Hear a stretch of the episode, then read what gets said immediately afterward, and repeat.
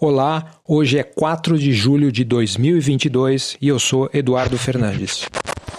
O primeiro semestre de 2022 foi o período mais nômade da minha vida. Troquei algumas vezes de casa, de cidade e até de país.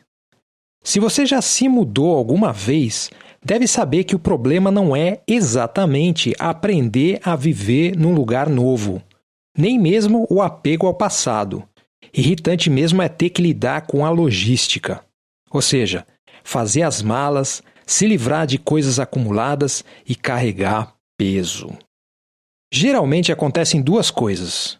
Ou você fica meio melancólico e entra numas de reavaliar seus valores e objetivos, ou perde a paciência e começa a jogar tudo fora. Além disso, quando você chega ao novo local, também precisa desempacotar, rearranjar espaços e etc. É por isso que hoje existe o mercado de moradia por assinatura.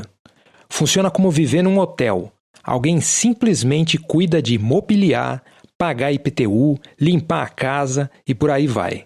Você só precisa se preocupar em pagar. Porém, no entanto, ainda assim, ao longo da história, existiam tradições que usavam o nomadismo, a migração e até a logística como método para encontrar a sabedoria. Um dos maiores escritores do Tibete, por exemplo, Longchen Rabjan, foi treinado desse jeito. Ele precisava se mudar toda vez que se sentisse mais confortável, toda vez que as pessoas começassem a se lembrar do seu nome. Até onde eu sei, a ideia era se acostumar com a impermanência. E principalmente com o fato de que você precisa negociar constantemente com as circunstâncias. Em vez de tentar se livrar de todas as inconveniências da vida, o que é um processo infinito e caríssimo, é mais fácil se fortalecer, aprender a improvisar e a ser flexível. Você também deve se lembrar dos ciganos, dos monges nômades chineses e dos primeiros cristãos. Paulo de Tarso, por exemplo, deve ter sido um dos sujeitos que mais andou na história da humanidade. Se ele usasse um Apple Watch para medir seus passos, teria fundido o aparelho.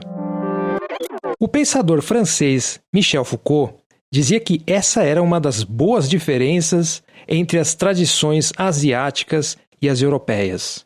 As asiáticas focavam em inventar o que Foucault chama de técnicas de si, como a yoga, práticas respiratórias e etc. E os europeus desenvolviam ferramentas como respiradores e máquinas para corrigir posturas. Uma tradição se preocupa mais com o treinamento e outra com criar objetos para apoio. Enfim, Curiosamente, esse assunto me veio à cabeça quando eu soube da morte de um dos maiores diretores de teatro do mundo, o Peter Brook. Ele fez um dos filmes que mais me influenciaram na adolescência, Encontro com Homens Notáveis, de 1979. Baseado na autobiografia de George Gurdjieff, é o perfeito road movie espiritual.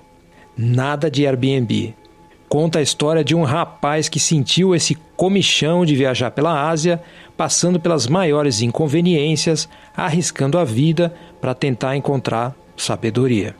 No caso, a sabedoria que era praticada num templo sufi, completamente isolado. Ou melhor, deliberadamente escondido, para evitar desavisados ou gente como os personagens do Jack Kerouac, que pareciam buscar transcendência por meio de festas. Enfim, é um filmaço que você encontra inteiro no YouTube. E agora, com licença, que eu vou empacotar mais uns livros. Esse foi o episódio de hoje do Mono Estéreo com roteiro, produção e edição de áudio de Eduardo Fernandes. Para comentar, escreva para eduf.eduf.me. Você encontra transcrições do episódio e mais conteúdo no site eduf.me. Para apoiar o meu trabalho, deposite qualquer quantia na chave pix@eduf.me. Não se esqueça de assinar o podcast no seu aplicativo favorito, avaliar na Apple Podcasts e compartilhar o episódio. Obrigado por ouvir e até a próxima.